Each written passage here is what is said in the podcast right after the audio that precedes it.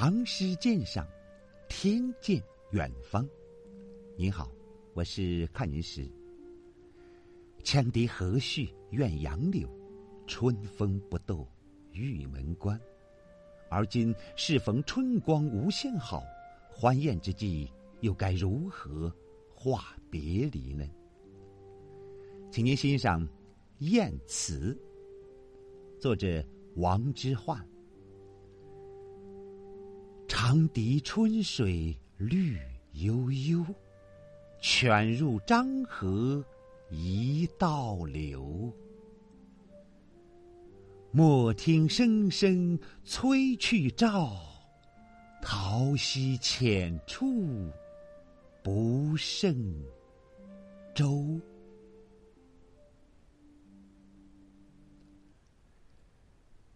长笛微移，水色碧明。东风鼓帆，桃花逐波。这首写于宴席上的七绝所展示的，不正是一幅色调清丽明快的水彩画吗？然而，它的主题却是离愁。春天万象复苏，生机盎然，可是诗人看到的却是碧城的河水悠悠的流去了。诗人从首句起就试着撩拨着读者联想的心弦，一个“绿”字点明春水的颜色，也显示了诗人一片惜别深情。次句“犬入漳河一倒流”，诗人扩大视野，寓情于景，以景抒情，仍以春景唤起人们联想。你看。那夹着田亩的涓涓渠水，宛如一条细长的飘带，缓缓地汇入了漳河，一起向远方流去。一望无际的碧野，显得是多么柔和、协调。然而，眼前的美景却激起诗人的无限忧思。春水犹能跟漳河一道流，而诗人。却不能与友人一同往，这该是何等的遗憾！想到了好景不长，盛筵难再，一缕缕愁思油然而起。由于移情的作用，读者不由自主的和诗人的心绪贴近了。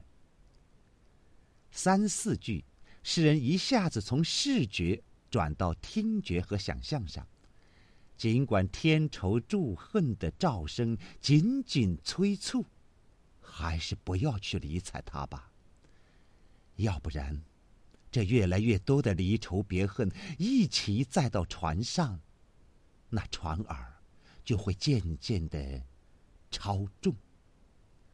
就怕这桃花溪水太浅，载不动这满船的离愁啊。诗人以“莫听”这样劝慰的口吻，将许多难以言传的情感蕴含于内，情致委婉动人。诗中以溪浅反衬离愁之深，以桃花随溪水漂流的景色寄予诗人的伤感。至此，通篇没有一个愁字，读者却已通过诗中描绘的画面，充分领略了诗人的。满腹愁绪了。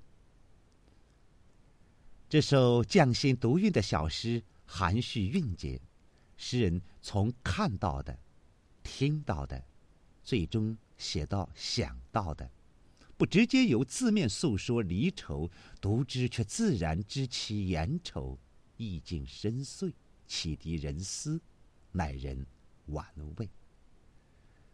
真难忘。莫听声声催去棹，桃溪浅处不胜舟。那隐者的生活令多少人神往，可谁知道隐者是如何自我和解、自洽悦的？咱们秋登万山记张武中再细说。谢谢。